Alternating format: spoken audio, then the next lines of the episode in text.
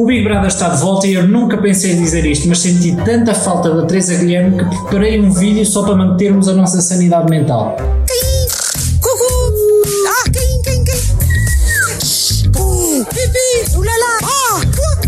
ah, uh, uh, uh, Tá bem, tá bem, anda cá, anda cá. Muito melhor agora. Feito o bife. Situações que são uma comédia. Crónica de Alexandre Ferreira. Depois deste primeiro episódio do Big Brother, ficou provado que o Cláudio Ramos tem a graciosidade de um bulldozer a rebentar com a galeria de espelhos em Paris, por isso a coisa não lhe correu muito bem. O rapaz foi contratado para fazer concorrência ao sucesso que tem tido a SIC, mas na verdade só conseguiu fazer concorrência ao guarda-roupa do Gosto e mesmo assim é que o Cláudio no fundo é um prato de migas. E ninguém come migas como prato principal, comem-se as migas a acompanhar a Cristina Ferreira.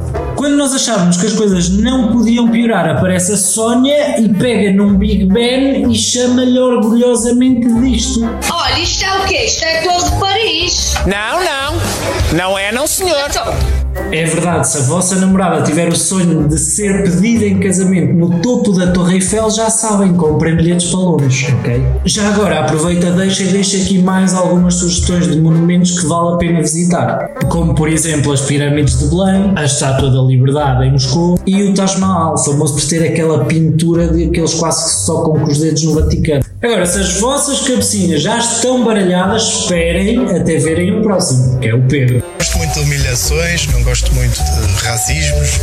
Sou um bocadinho homofóbico, mas é uma coisa. Ora bem, não gosto de racismo nem humilhações, mas sou um bocadinho homofóbico. Para mim, ser um bocadinho homofóbico é mais ou menos como tirar 3 dias por semana para odiar homossexuais e nos restantes 4 dias o Cláudio Ramos tem uma hipótese de levar o Pedro a jantar. Acho que é isso. Mas vamos ver o que o Pedro diz mais. Que eu já aprendi a lidar, já é uma coisa que tem quase ultrapassado na minha vida. Ah, o Pedro já aprendeu a lidar com isso, ok, então tudo bem. Eu quando fiz uma ruptura de ligamentos no joelho também demorou um bocadinho, mas depois habituei-me, portanto agora vivo uma vida normal. Imagino que com homens aos beijinhos seja a mesma coisa. Eventualmente até começa a gostar daquilo. Mas há muito mais para ver para além destes dois concorrentes no novo Big Brother. A Sónia e o Pedro vão se juntar desde logo um homossexual, que é para ver se o Pedro tem um daqueles momentos da marca e dá um biqueiro na boca do gajo. Para além disso, ainda se juntar uma vegan, uma miss, um pastor, o Raul e uma cigana. Portanto, é o Big Brother de 2020, mas podia perfeitamente ser um comício do pano, ou a lista negra do Chega, como preferirem. Feito o bife. Situações que são uma comédia. Crónica de Alexandre Ferreira.